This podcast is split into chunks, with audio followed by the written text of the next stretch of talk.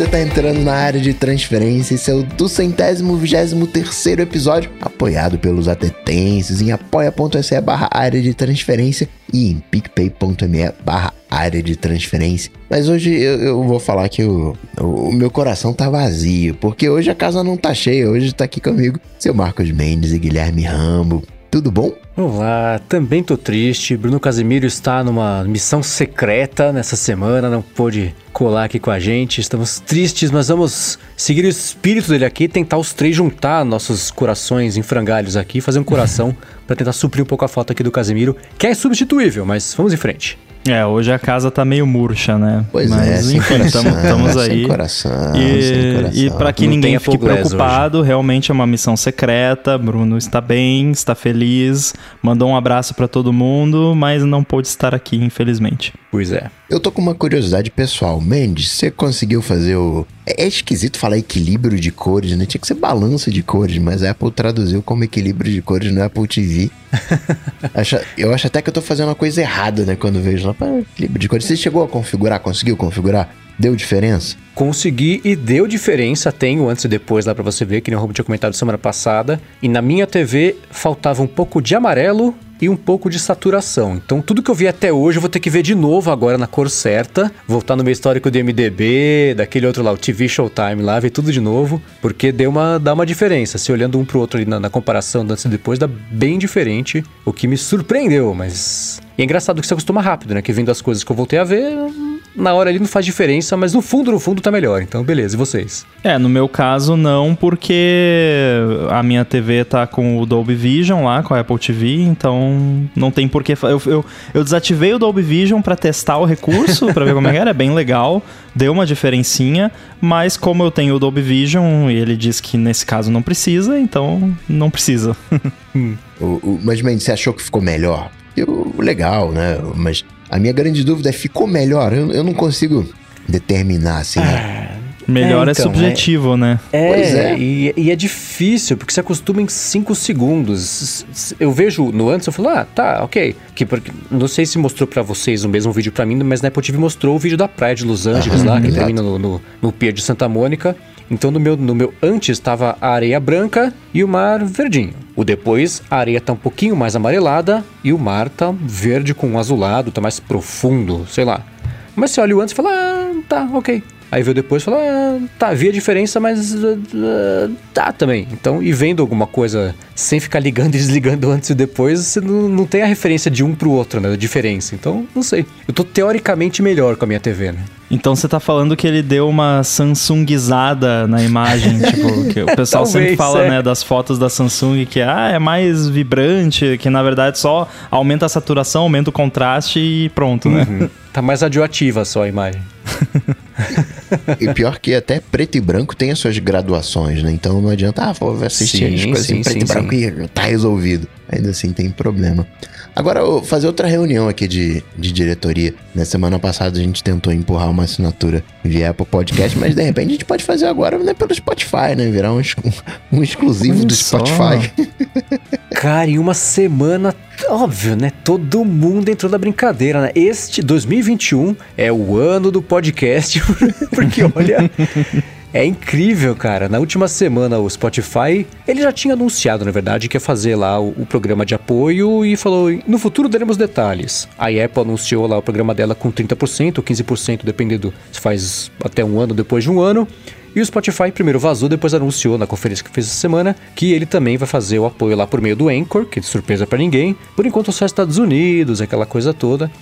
E aí já tinha anunciado, ah, vai ter o player do Spotify no Facebook para escutar podcast, escutar música. Aí daqui a pouco o Facebook anunciou que sozinho também, né? Vai ver tudo que eles aprender com o Spotify, vai usar o Spotify e depois ele próprio vai lançar o player dele de podcast para você subir o podcast no Facebook, primeira página, ter o player lá e publicar o episódio lá também. Então, semana agitada, hein? Faltando o YouTube agora, oficializar também. Mostrar alguma iniciativa. O, acho que o áudio é, é um novo Stories, né? Tá todo mundo né, teve aquela onda de stories, é todo mundo, né, do Snapchat, todo mundo fez, agora é, é a vez do áudio, né? Não, não sei se por falta de inovação, né? Não sei, cara, o que a gente faz agora aqui? Ah, vamos fazer áudio aqui, pronto. Tudo que é velho é novo de novo, né? O, uhum. o, rádio tá voltando agora com tudo. Que bom que nós estamos nele, né? Querendo ou não. É. Mas ah, não, é, é, muito louco pensar que o, o legal, para mim, eu sempre falei isso aqui, todo mundo tá cansado de escutar eu falar, vou falar rápido agora porque tá chegando hoje. O legal do podcast é ele ser descentralizado. Cada um escuta de onde quiser, no aplicativo que quiser. Porém, é uma descentralização falsa, porque era todo mundo baseado no feed do iTunes que a Apple deixava quieto. Aí agora você vai, se você quiser oferecer um conteúdo exclusivo no Apple Podcasts, é, um, é dentro da Apple, mas é um feed separado. Se você quiser publicar no Anchor, é um feed separado. Se você quiser publicar no Facebook, é um feed separado. Uhum. Então, que nem hoje a gente para assinar serviço de streaming e ter tudo, tem que assinar todos eles. Tem que assinar a HBO, tem que assinar a Netflix, tem que assinar a Disney, tem que assinar não sei que lá, não sei que lá, não sei que lá, o Global Play para publicar podcast tá ficando igual.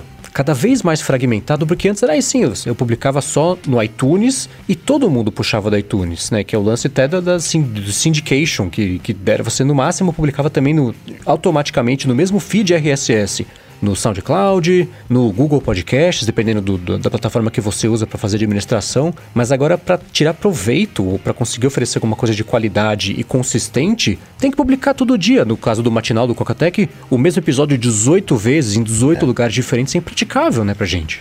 É, é realmente. Eu fico pensando que talvez o, entre aspas, ganhador nessa corrida vai ser quem conseguir manter, de, de certa forma, uma descentralização, dando acesso a, a esse conteúdo. E nesse ponto eu acho que a Apple está especialmente posicionada, porque ela tem uma, uma gama de plataformas imensa e ela tá também em outras plataformas, né? Foi aquela questão que eu falei da, da Apple de repente oferecer uma API para apps de terceiros acessarem esse conteúdo com assinatura. Um, uhum. O Overcast lá, o Castro, o Pocket Cast, se quiser colocar suporte a isso, ele coloca. Assim como existe uma API do Apple Music, que qualquer app pode colocar lá e você pode ouvir a sua biblioteca inteira do Apple Music dentro do app. Por que não para podcasts também? Uhum. E talvez, inclusive, dando acesso à biblioteca de podcasts em si, para que, quem quiser fazer um app de podcast não precisa mais se preocupar com, com fazer parse de feed, com sincronização então, usa a API do, do Podcasts, assim como tem a API do Reminders, do calendário e tudo mais. E isso de quem vai ser o, o ganhador, tem um outro fator aí é, interessante, que é a questão preço. Não é nada, não é nada, o Spotify foi aumentou o preço e a galera já tá reclamando, pô, 26 reais, agora 34 acaba que não é assim uma grande diferença, né? Oito reais não vai fazer né, essa galera que assina esse tipo de serviço muito mais pobre nem muito mais rico, mas essa galera assina YouTube Premium e assina o Apple One que já tem o Apple Music que já tem o serviço do Spotify então, fica uma misturada boa esse negócio. De grão em grão, né? Vai, vai ficando caro a, a brincadeira. É engraçado, porque eu, eu faço revisão de, de gastos assim uma vez por ano, mais ou menos. E aí você olha lá na fatura do cartão, não, mas não tem nada muito caro aqui, mas é um negocinho de R$19,90, outro de 30 e poucos, outro de, de 12, e aí quando você soma tudo, você tá gastando 500 reais por mês. É, e você tem, por exemplo, um, um Deezer. Eu tava até vendo, é, junto da Globoplay, você tem um ano de assinatura gratuito. Tem ali algumas, algumas alternativas. Porque tem sim ali o catálogo de, de um um pouquinho diferente, aí você vai gostar mais, a interface. Mas no final das contas, né? Tu faz qual é o, o, o serviço para a grande maioria. É. A Apple, de, de novo, né? Ela tá numa posição confortável pela base de usuário. Se ela abrir a API, aí volta a ficar interessante o Apple Podcasts Plus, assinatura lá, porque isso foi muito discutido na esfera do back-end do podcast ao longo dessa última semana e a assinatura pela Apple para gente que gera o conteúdo, que eu odeio falar sobre isso desse jeito bem cínico, mas no fim das contas é isso, é ruim, né? A gente, por exemplo, quem apoia o Cocatec, quem apoia o Loop Matinal, a gente recebe acesso a essas pessoas. A gente sabe quem é, né? Se eu preciso, né? Quem assina o Loop Matinal tem acesso a newsletter semanal. Quem assina aqui o, o ADT, quem apoia o ADT, também recebe o, o, link. A gente publica aqui no Twitter, ainda por pandemia e tudo mais, mas tem o link para a galera que recebe. A galera que. Isso é exclusivo de quem, quem apoia aqui o ADT, recebe semanalmente o link para ajudar a escolher o título. Tem. Uma, essas vantagens todas não existem nesse plano de assinatura do, do da Apple, a gente não sabe quem é. A Apple tem os cartões de crédito, quem assina a relação é com a Apple. Do nosso lado, se fosse só isso, a gente só veria, de novo, falar do jeito bem cínico, a grana entrando. Mas eu não sei quem é, não sei quem assina, não consigo oferecer o benefício diretamente para quem está apoiando. É uma coisa, é uma caixinha preta. Quem apoia, manda o dinheiro para a caixa preta. A Apple fica com os dados da pessoa, manda o dinheiro para a gente, a gente gera o conteúdo, manda para a caixa preta da Apple e ela depois distribui de novo para quem está fazendo. Então, esse é o tipo de coisa que para nossa relação, em, a relação entre quem está gerando aqui o conteúdo, a gente aqui, o, o Coca e eu no Loop Matinal, até o Stack Trace não tem apoio direto, né? Não. O Rambo. Mas, mas se tivesse também, isso é uma coisa que, que o, o, o, contato direto, que é uma premissa quase do podcast, deixa de existir. Isso é uma coisa bem ruim pra gente, porque. É, e até pros ouvintes, né, que estão acostumados já a ter essa, essa contrapartida um pouco mais próxima do que só joga o dinheiro pro ar, a Apple pega ali, joga pra gente, a gente pega o conteúdo, joga pra cima, a Apple pega, joga pra quem tá assinando. É meio, meio complicado, né? Ela faz um firewall ali entre uma coisa e outra que não é muito bacana, né? É, tem duas questões aí, né? Primeiro que o... Ainda que o podcast tem uma, uma verve de rede social, ele não é uma rede social porque não tem a volta. Eu não consigo, tirando algumas plataformas onde você comenta ali na própria plataforma, eu tenho que interagir via um Twitter da vida. Né? Ele, esse contato direto, hoje, ele já é através de outros meios. E para alguma coisa ser grande, grande, grande eh, de fato, né? Veja o que, que aconteceu com o Facebook, veja o que, que aconteceu com o YouTube. Quando cresceu de uma maneira né, sem controle, eles ah, foram fazendo aquilo que dava para fazer, né? De alguma maneira, a Apple fazendo isso já coloca algumas regrinhas, já coloca alguns limites, e se você quiser interagir com o criador de conteúdo, você vai ali para uma outra rede, por. É, eu acho que no... é chato pro pequeno, mas olhando o panorama geral, eu acho que acaba sendo uma decisão boa em função do que a gente já viu acontecendo com outras plataformas. É, mas o grande precisa disso? Ele precisa dessa interface para fazer a coisa funcionar? O grande já se sustenta. Você acha que o Nerdcast está tá precisando muito do, do. Tudo bem que agora é Magazine Luiza, mas você entendeu meu ponto. Precisa muito do Apple Podcasts? Não precisa. Então, se não é pro grande e não é pro pequeno, e o médio. Se você não é grande, se você é médio, já é pequeno. Então, é, é, eu não sei, eu fico pensando na, em para quem que é isso, qual é a vantagem disso, a vantagem real. Por isso que eu falei semana passada, a Apple achou o jeito dela Sim. de ganhar dinheiro com, com os podcasts, né? Porque pro resto do mercado inteiro é uma coisa que ou já existe ou não, não, não vai usar, não, não precisa, não funciona desse jeito, né? E tem uma outra coisa também, que é o seguinte, né? Imagina que você é um podcast desconhecido que comprou o Blá. Vou falar do, do, caso da Apple. Comprou o Blá da Apple. Ah, você vai adotar a assinatura do podcast, vai aparecer aqui na nossa curadoria. Quem que assina podcast porque viu na App Store de podcast e não sabe quem quer, não sabe o conteúdo? Ah, beleza, vou pagar 5 dólares por mês. Não tem, né? Você é a relação desde o começo já é o contrário. Você escuta, você gosta, você volta a escutar a semana seguinte, a outra, a outra, a outra, você gosta tanto que você passa a apoiar. A descoberta da App Store de podcasts vai ser o que. no, no, é no médio prazo que vai levar uma assinatura, né? Então, até esse negócio de, ah, você vai ter. É, o, é, o, é, a velha conversa da exposição. Ah, escuta, faz meu trabalho aqui para mim. Você vai ter exposição. Exposição não paga o mercado, não paga o aluguel, não paga nada. Mas é, é um Black que ainda funciona, né? Então é muito louco pensar que até a Apple tá apelando para isso, para convencer é, você dá 30% do dinheiro que nem vai vir muito para ela em troca de exposição, porque as pessoas vão te ver no aplicativo de podcast e automaticamente vão assinar. Você é desconhecido, nunca apareceu para ninguém, mas vai assinar. Não é assim, né? É, só você ver como é a descoberta na própria App Store, né? Que eu imagino que tem infinitamente mais tráfego que podcasts e basicamente para você ter tráfego orgânico da, da App Store ou você tem que ser featured, de preferência lá no Today, na primeira aba, o que é raríssimo, ou a pessoa tem que encontrar o seu app na busca. Só que eu não imagino, não vejo pessoas indo no, nos podcasts buscar algum podcast. Se ela for buscar, ela vai buscar um podcast específico, tipo área de transferência. Ela não tá procurando, uhum. né, outro podcast. Então, a questão da descoberta realmente não, não me parece ser um, um bom jeito de vender essa ideia. É, e outro, se vai na App Store, aplicativo do dia, Globoplay. Fala, poxa, que aplicativo desconhecido é esse? Obrigado aplicativo curadoria do da dia, App Store. Netflix. É, várias por vezes. borbulhar já. essas pérolas, essas gemas desconhecidas. Então, esse é outro problema, né? Mas olha só, hoje eu fiz uma coisa diferente, mas eu, eu faço isso, felizmente, com uma certa frequência. Mas hoje eu fiz uma doação. E eu quero ouvir do Mendes para quem que eu doei, porque pois eu é. vi o Mendes compartilhando no Twitter e eu, eu achei interessante a proposta. Tinha um negocinho de Pix lá, eu sou o maluco do Pix agora, eu faço Pix para tudo que é lado. Então eu sou uma metralhadora de Pix, então eu mandei um lá. Então, Mendes, conta sobre essa iniciativa da Larissa. Deixa eu contar, é o seguinte, minha namorada Larissa está participando de uma iniciativa de levantar uma grana para ajudar das cestas básicas para famílias que estão precisando lá em São José dos Campos, que é onde ela trabalha. E, e foi curioso porque ela, hoje ela pediu minha ajuda para ajudar a divulgar isso e tudo mais. E aí eu divulguei no meu Twitter, divulguei no meu Instagram.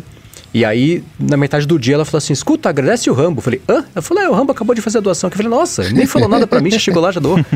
Então é o seguinte, para quem quiser ajudar, quem puder ajudar, eu vou deixar aqui na descrição do episódio a chave do Pix dela para fazer a transferência do quanto o seu coração quiser e puder enviar. A proposta é dar, ajudar a dar cestas básicas para famílias que estão precisando lá em São José dos Campos. Então, qualquer valor que você quiser ou que você puder dar vai ser extremamente bem-vindo.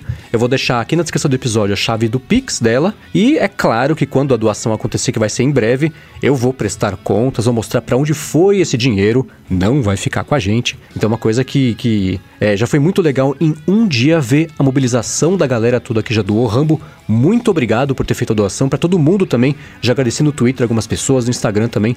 Obrigado para todo mundo que já ajudou e, e, e fez as doações. E é claro, também obrigado para quem já está escutando aqui o episódio e já procurou lá a chave do Pix da Larissa para poder passar também. Muitíssimo obrigado. Vamos ver se na semana que vem eu tenho excelentes notícias aqui para dar para vocês. Maravilha. Eu não vi no Twitter, vi no, no Instagram, ainda não fiz a minha doação, mas vou fazer. E partindo pros follow-ups, o Ivan, né, falou, reforçou o meu sentimento, falando que o, o Bruno Casimiro, na né, semana passada, na bola de cristal, provou mais uma vez que é o coração do área de transferência. Eu tô concluindo que o coração do Bruno tá nos olhos, não é Paul Glass ali, né? Pois é, pois é. Eu, ah, eu concordo, né? Hoje que ele não tá aqui, a gente percebe isso. Hum, exatamente. E sobre café, o Eric Manzato né, disse que a gente fica falando apaixonadamente de café e ele não entende nada, porque para ele café é café e, e, e pronto. E para mim também, Eric, café para mim era café e, e pronto. Até que é aquela coisa meio de, do vocabulário do antes e depois do equilíbrio de cores. Você tem que experimentar um café, aí depois você experimenta o outro, aí você nota que tem a diferença, aí você começa a desenvolver o vocabulário, você percebe, ah, esse aqui tá mais oleoso, esse aqui tá, tá diferente. Né? Você começa no. Porque eu não consigo ter essa memória também. Pera, deixa eu lembrar o café que eu tomei há dois dias atrás se tá diferente do, do hoje.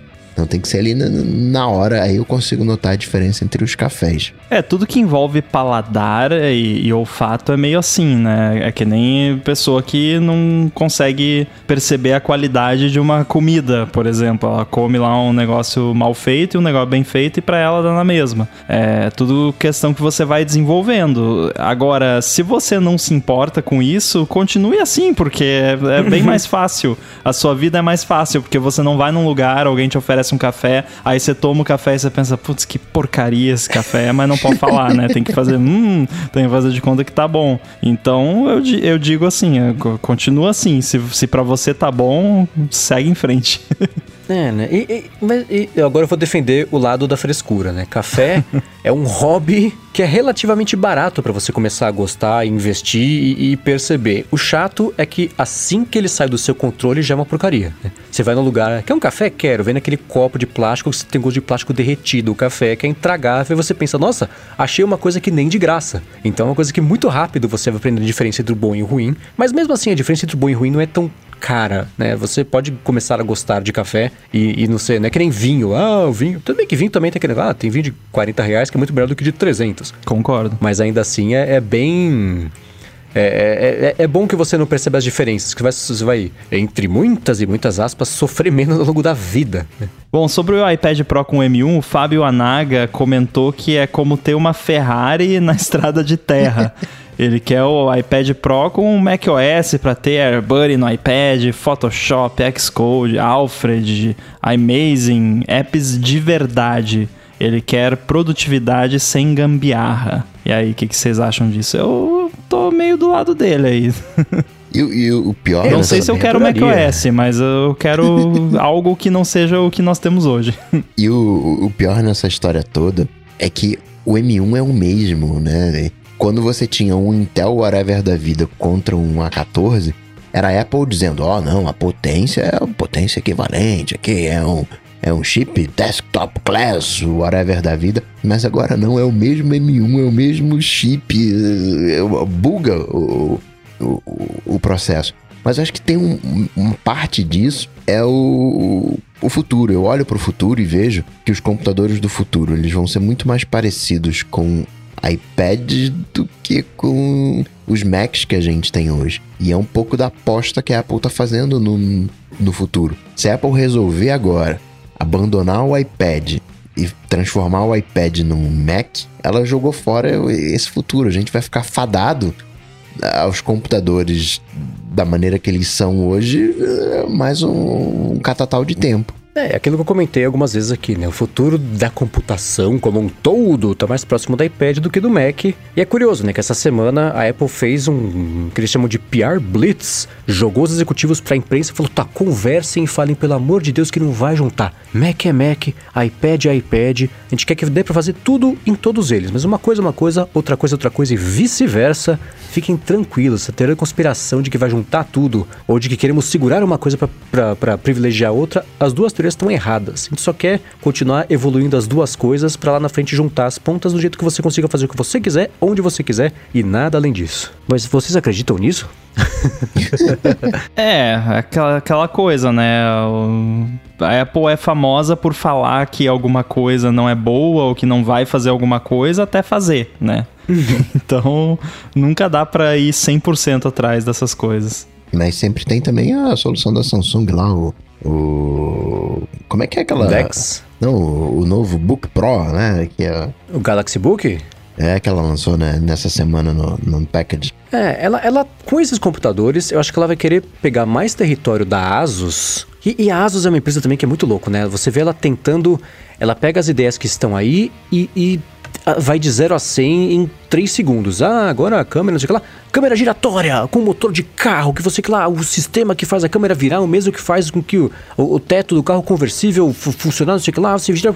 Aí pronto, deu 2, 3, 4 anos, não colou. Ah, agora talvez o próximo telefone venha assim a câmera. Mesma coisa com o aquela tela. Ah, o notebook com a tela. Ah, a Apple fez a touch bar. Agora a gente vai fazer aqui um notebook nosso com uma tela de 6 polegadas grandona aqui que você vai conseguir pegar, arrastar, ser a barra do Windows, não sei o que lá, colocar o programa aqui e tal, não sei o que lá. Ah, vai ter tela no trackpad. Parece que ela pega a ideia e fala assim: ah, você fez isso? Deixa eu fazer três vezes isso. Né? Ah, você fez o Apple Glass, agora a gente tem três. Ela ia lançar sempre o, o Gillette com uma lâmina a mais do que a concorrência, né? Pra, pra tentar se colocar sempre à frente ali do. do que estão fazendo, mas de um jeito prático, eu não vejo isso colando no mercado, né? Falar, ah, legal, um diferencial que você tem. E a Samsung com o. Ela fez. Ela lançou um Yoga, não sei o que lá, no fim das contas, com o, o Galaxy. É, como é que chama? Galaxy Book Pro 360. Que você uhum. gira, 360 a tela, abre ela inteira para usar com dedo, usar com tablet, tem 5G, uma das versões. Eu tendo mais acho que atrás desse mercado do yoga do que dos MacBooks mesmo, né?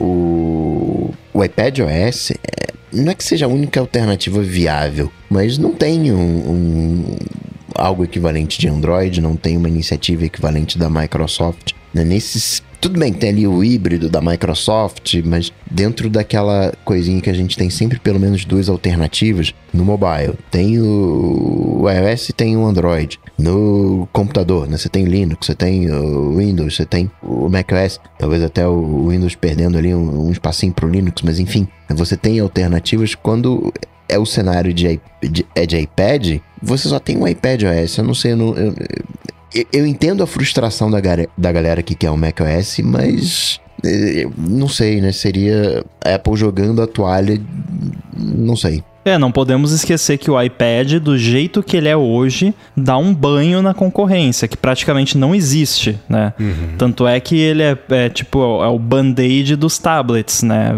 O iPad virou sinônimo de tablet. O pessoal vê o, é. qualquer tablet chama de iPad, porque realmente não existe, assim, não tem nada equiparável. Então, se ele tá dando um banho na concorrência do jeito que ele é e tem muita gente satisfeita, a Apple tem que ser cuidadosa com o que ela faz com ele, né? Uhum. E, e, e, eu, eu continuo achando que simplesmente a ah, roda macOS não, não é a solução. Eu ia adorar? Ia, mas eu não, não acho que seja a solução.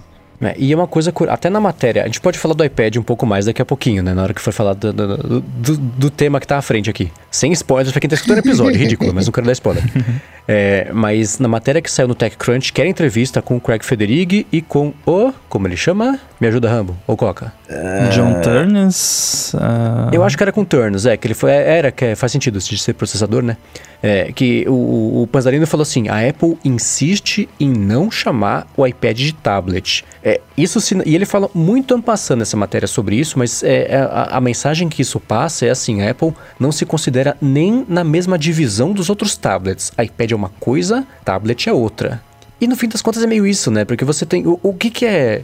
Tira o iPad desse mercado, finge que ele não existe. Todo o resto não existe também? Talvez, mas finge que todo o resto existiu não por conta do iPad. Você tem o quê? o Galaxy Tab, você tem o, o Fire. Como é que chama lá? Fire. HD. HD? É. Uh, aquele monte de tablet que custa 200 reais no mercado, que é aquela tela com, de, com 4 pixels né, de, é de tablet para criança, basicamente. é, com Android pra 2. Pra ver galinha pintadinha. e que mais, né? É porque o mercado não pegou Talvez seja isso? Ou e o mercado do, que, que, que, compra iPad não é o mercado que compraria um tablet, não compraria um Fire HD para usar o Office, que agora tem no Fire HD um Office, e, e usa o iPad porque é um iPad para poder usar os, os, aplicativos? Não sei, mas a Apple não considera o iPad como um concorrente do resto do mercado inteiro de tablets. E eu fui alfabetizado computacionalmente. Quer dizer, fui alfabetizado é, papel e caneta. Mas eu usei teclado, né? Aquele computador bege, usei mouse. Hoje. Teclado eu, mecânico, né? é, né? Tlec, tlec, modelo M lá.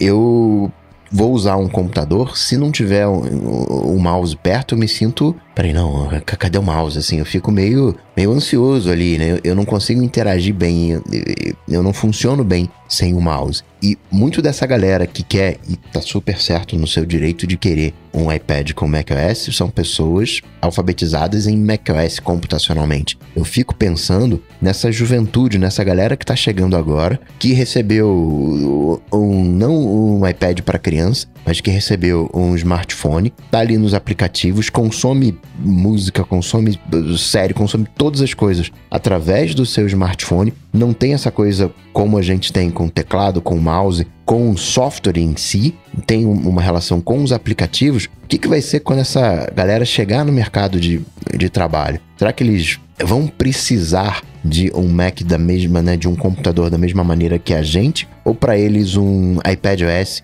vai estar tá mais do que bom. Porque poder de fogo tem. Né?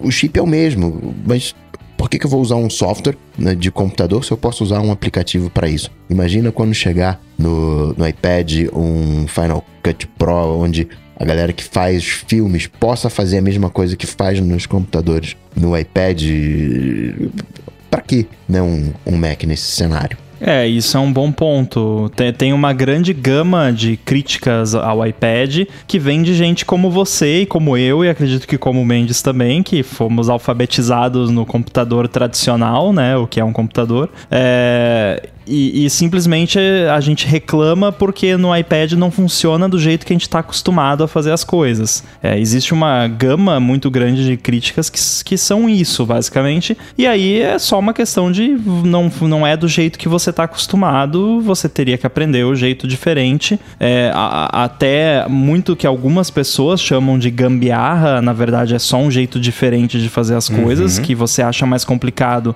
porque você não está acostumado. Mas Por outro lado, também tem certas coisas que o sistema móvel da Apple não deixa você fazer por causa de toda a questão de ser mais fechado que o macOS, que não pode rodar outras coisas.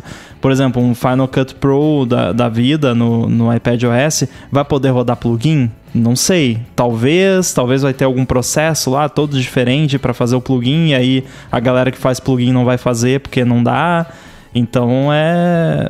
Tem, tem certas coisas que são simplesmente, ah, não funciona como eu tô acostumado, então eu reclamo, que é uma grande parte, e tem outra parte que é realmente limitações impostas pelo sistema. Mas eu concordo com você, a galera que foi alfabetizada em touchscreen vai se sentir muito mais à vontade no iPad do que no Mac. Ah, e isso de, de falar, ah, não, não, é do jeito que eu tô acostumado, então é pior, é, é um gesso de, de, gerações, né? Cada Sim a geração está acostumada com isso. Dá até para comparar, por exemplo, tenho certeza que Nespresso deve ser um absoluto crime hediondo, inafiançável para quem é xiita do Expresso de tirar lá, de fazer, de...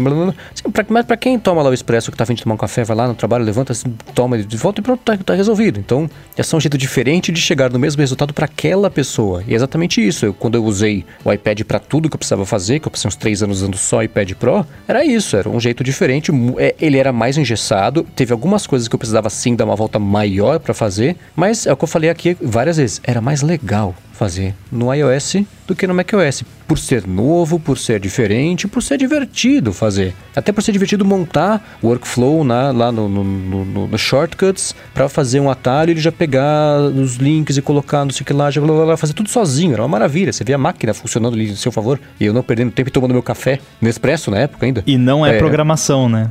É, é, pois é, né? É, era, era a semi-programação ali que eu fazia. Então, é isso. É, não é porque é diferente do que se acostumado que é pior. Às vezes é, mas nem sempre. Eu acho que é, eu posso um dar um né? exemplo bem claro de onde é. Por exemplo, que, que aí também tem a questão de maturidade, né? Que o macOS é tão velho que, embora ele tenha problemas, óbvio, é, ele é muito maduro. Por exemplo, nunca aconteceu de eu abrir uma janela do Finder numa pasta e eu não conseguir acessar os arquivos que estão naquela pasta. O Files do iOS é uma bela porcaria. Metade das vezes que eu abro, não tá lá o arquivo que eu quero, ou eu vou abrir o arquivo, o arquivo não abre. Então é, é só um exemplo de onde não é meu costume, não é, não, não é nada, é simplesmente o negócio não funciona. Mas aí entra bem esse exemplo, porque a galera da antiga, que era do terminal, obrigatoriamente estava num diretório. Não existe terminal sem você estar num diretório. Você tá lá num C2 pontos, você tá num barra whatever da vida. Quando você tá na interface gráfica, você já não tem mais isso.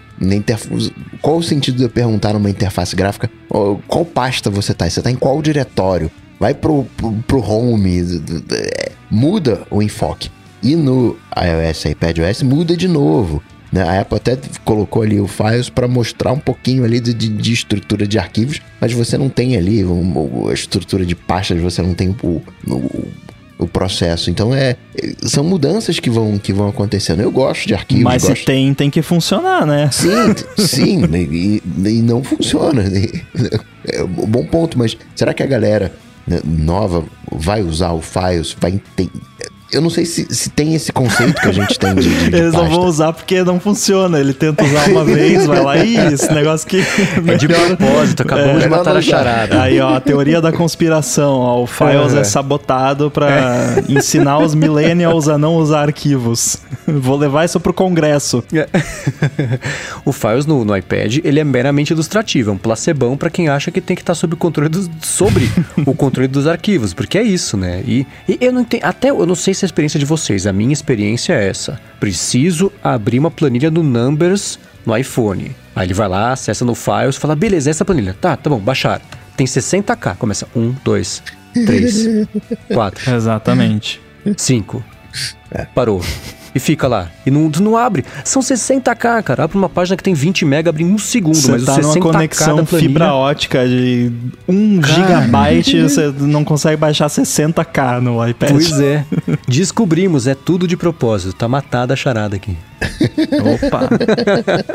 e o iLex do blog do iPhone pediu pra gente não ser tão duro com a Amazon, né? Intercedeu em favor da Amazon, porque né, a gente tá processando a Amazon em função de uma placa, né?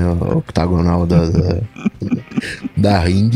E né, na verdade, um, sistema de segurança, né? A ADT, nos Estados Unidos tem lá uhum. uma, uma placa monitorada aqui com ADT. E a Ring fez o, o, o, mesmo shape com azulzinho mais claro, mesmo branco escrito, ah, aqui, né? E aí tá tomando. A ADT tá processando a Amazon. Mas sabe que aqui no Brasil também, eu, eu tô na rua às vezes, aí eu tô, sei lá, caminhando, fazendo minha caminhada diária ali, aí tem uma plaquinha, esse lugar é, é protegido por ADT. Eu olho e falo, eu acho engraçado ter uma plaquinha, o ADT protege, eu recebo, vocês devem receber também no Twitter, alguém sempre que vê a plaquinha do ADT e, e dá risada, né? Porque é engraçado mesmo, então o Alex mandou. E, é, cara, é, é, quando eu vi esse tweet, tá aqui a matéria na, na, do Engadget que ele mandou também, para quem quiser entender melhor aqui, até comparar a plaquinha do ADT com a plaquinha da Ring, cara, olhando uma coisa com a outra, é impossível. Não dá para você confundir. O azul é não. é diferente, o ring logotipo é muito mais fininho, é, é completamente diferente. É, esse formato de placa de... é super então, comum, né? Exceto por ser uma placa hexagonal com um azul e o logo escrito em cima. Isso num, num, num tribunal deve dar para defender? Provavelmente, que ela está processando por causa disso. Mas me lembrou aqueles casos já, ah, a Apple processa a empresa porque a pera, a Apple é a maçã, a pera fez o logotipo e está processando porque não pode usar a pera como se fosse uma maçã. Você fala, é o trabalho do advogado, ele tá ganhando Será que se alguém isso, fizer né? o logo de uma banana mordida, a Apple processa? não tinha o do... Era pera mordida, né? Do não, não era, não. É. Era de um aplicativo de, de, é. de, de, receita, né? O que tomou processo também. Da, tem a, qual foi o aplicativo que tinha? Ah, não sei, não esse Pair, eu lembro que. E aí depois que saiu o acordo que a Apple fez com a Pair pra parar de usar o logotipo, aí mostrou o que, que mudou. A treta da Apple com esse logotipo é que a folha do logotipo da pera era idêntica à folha do logotipo do, do, do, do logo, né? O logotipo do logo da maçã. Aí você olha e fala: ah, tá, eu consigo entender por que, que o advogado teve que interceder nesse caso ridículo de uma empresa minúscula que ninguém conhecia, agora todo mundo conhece, é bom pra empresa, mas é aquela coisa: ah, se isso deixa passar, aí amanhã uma outra empresa faz uma coisa mais parecida, mais parecida, e isso vai reduzindo o poder que a Apple tem sobre a própria marca. Fala, ah, tá, mas é um preciosismo. Esse caso da, da, do, do ADT processando a, a Ring da Amazon é, é, meio a mesma coisa, né? É, é um processo para impedir que outros processos mais fáceis de ganhar sejam mais difíceis de ganhar porque esses deixaram passar, né? Sei lá. O logo do, do Chib Studio é trademark. Vou sair procurando coisas que tenham logos que é um, um bichinho com cabelo arrepiado e processar. Não, ter, essa, essa pontinha do cabelo aqui tem que tirar. É, você faz aquelas projeções de, de perspectiva, fala, não, tá vendo aqui, ó, o cálculo, joga uma proporção áurea dentro, fala, ó, aqui, ó, tá seguindo a proporção áurea que fui eu que inventei, não foi o Da Vinci, fui eu, tá aqui, ó, então não pode. e falando sobre o, o recém-chegado iOS 14.5 ao público, o Ricardo Soares disse que o desbloqueio do iPhone, né, estando de máscara com o Apple Watch, é vida. E eu vou acrescentar aqui que você sabe que o negócio é bom quando você tá usando o iPhone, você tem algum outro aplicativo que precisa de senha e você fica chateado porque tem que tirar a máscara, porque você não consegue desbloquear o, aplicativo com o Apple Watch da mesma maneira que consegue desbloquear o iPhone. Uhum. É, pois é. Uh, ao mesmo tempo, eu já tive alguns momentos. It's going to space! Uh, com isso, que já ma mais de uma pessoa já veio, entre aspas, né, reclamar para mim: pô, esse negócio só funciona para desbloquear o celular, que porcaria, não sei o que, todo esse tempo para lançar essa porcaria. Né? Pô, gente, não tá bom já poder desbloquear o iPhone? É, é que a gente, nós três que estamos falando e os milhares que estão escutando, entendem a diferença entre o Face ID para desbloquear o iPhone e para validar uma compra, um Apple Pay, fazer um login no aplicativo. Mas pensa que você é um muggle e tá ali, ah, agora funciona com máscara. Se não funciona no aplicativo, olha que porcaria, é a mesma coisa, a mesma validação. Eu tô mostrando meu rosto, ele tá falando, beleza, é você, pode entrar. Então, permite de um lado e não permite do outro é uma experiência. Só que a própria Apple deixa né? isso bem claro em todos os momentos, né? Que é desbloquear o iPhone enquanto estiver de máscara. Uhum. Não é pagar com Face ID. Na real, eles nem chamam, não é nem Face ID de máscara, é desbloquear o iPhone enquanto estiver usando máscara, né? Mas e assim, vocês acham e, que isso vem no futuro? O, su olha, o suporte completo?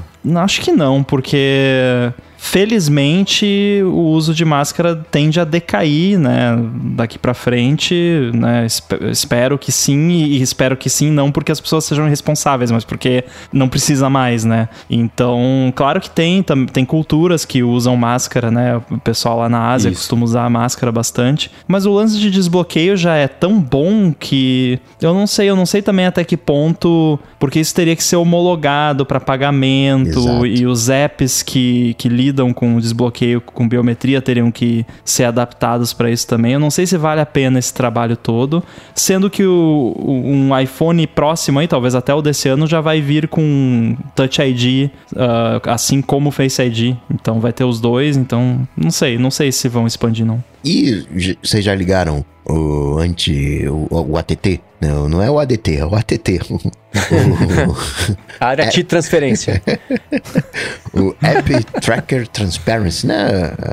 A sigla. É, não é isso? É, App Tracking Transparency. É, esse recurso para dar um resumo aqui, funciona da seguinte forma: quando um app quer mandar informações suas para terceiros para fins de tracking, por exemplo, um app vai mandar o seu identificador lá para o Facebook para você acessar uma oferta dentro de um app e ficar vendo essa oferta te perseguindo pela internet pelo resto da sua vida. É, agora o app para ter acesso ao identificador que ele usa ele precisa pedir permissão e vai aparecer um diálogo. Ó, oh, o app tal gostaria de fazer tracking e aí o app pode colocar uma explicação que nem os alertas de permissão de localização e outras coisas. E aí você bota permitir ou pedir para o app não rastrear. Eu não sei como é que tá em português, mas é ask app not to track. E é ask app not to track porque a Apple ela não não pode garantir que o app não vai estar tá fazendo ali alguma maracutaia por trás para, né, hum, faz, fazer do mesmo jeito,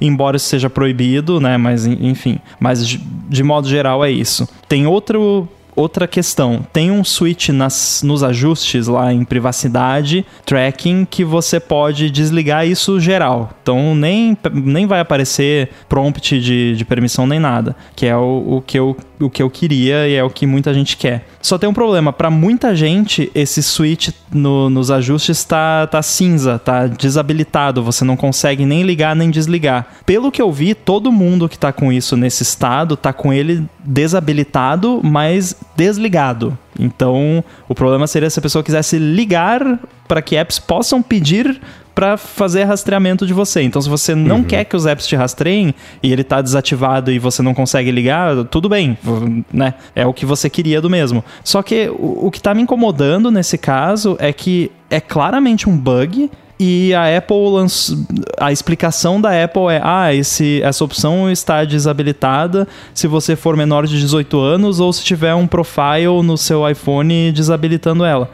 Eu não sou menor de 18 anos, não tenho um profile no meu iPhone e tá desabilitado. E eu conheço centenas de pessoas, não conheço centenas, mas eu vi centenas de pessoas na internet falando a mesma coisa e a, a galera tá cobrindo isso só com a explicação oficial da Apple, sendo que a Apple tá me chamando de doido, eu, eu rejuvenesci, não fiquei sabendo, sou menor de 18.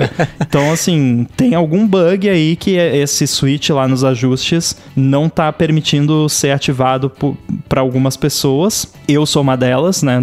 Tá desabilitado lá para mim. Só que assim, de novo, pelo que eu vi, todo mundo que tá com esse problema dele tá desabilitado, tá com ele desabilitado, desligado. Então, é, provavelmente é o que a pessoa já queria de qualquer forma, mas não deixa de ser esquisito, né? O meu caso é exatamente esse. Eu não consigo. O seletor tá desligado e desativado, tá cinzinho ali, rebaixado. Eu não consigo ativar. E aí e foi isso, né? Ah, quer dizer que ou você tem menos de 18 ou você tem um perfil corporativo que não deixa você é, é, é customizar. Eu falo, é, então, meu caso não é dos dois e continua assim. E todo mundo falou que, ah, então é isso, é isso, beleza, deu satisfeito. Fica, gente, o problema não está resolvido, né? Eu até comentei no matinal, vai pintar agora, o 14.5.1, espero que muito em breve para resolver isso, porque é, pelo menos ele tá, tá desativado, ele tá é, impossibilitado de mudar estando o recurso ativo. Então não está prejudicando a privacidade de todo mundo, está prejudicando mais o Facebook e, e não, tô perdendo sono por causa disso. Então é, é, pelo menos tem, tem isso aí, né? Mas é muito louco, depois de 814 mil betas... Três meses. Um dos principais recursos vim com bug, né? Que doido. Fora que isso pode ser usado pelo Facebook, né? Basicamente, uhum. para dizer, não, mas ó, a gente tem aqui milhões de usuários que querem permitir o tracking e a é. Apple não tá deixando porque está desabilitado. Tem, tem uma galera também que falou que sair do iCloud e entrar de novo resolve, mas, gente, sair do iCloud Nossa, não. ferra todo o seu telefone, não é. ferra a sua conta, às vezes. Então, não, não é algo que eu vou fazer só para habilitar o switch que eu não quero ligado mesmo. Então, não, né, é, é só é, é, um bug que, que precisa ser resolvido, não adianta. Sim, eu decidi não falar esse, essa solução no matinal por esse mesmo problema. Ah, você vai resolver um problema e criar 800 novos, que você nem sabia é. que ia acontecer, a culpa vai ser minha. Você vai perder as músicas que estão lá salvas no seu iPhone, vai buga tudo, iMessage, não, estraga tudo. Não faz, espera um pouquinho que vai ser a atualização e deve resolver isso. Se uhum. você quiser muito ser rastreado e, pelos aplicativos e uso entre eles. E partindo pro primeiro assunto, eu confesso que. Opa, só agora? Nossa, tá com três horas aqui. Pois é, a gente tá ficando especialista em episódio longo.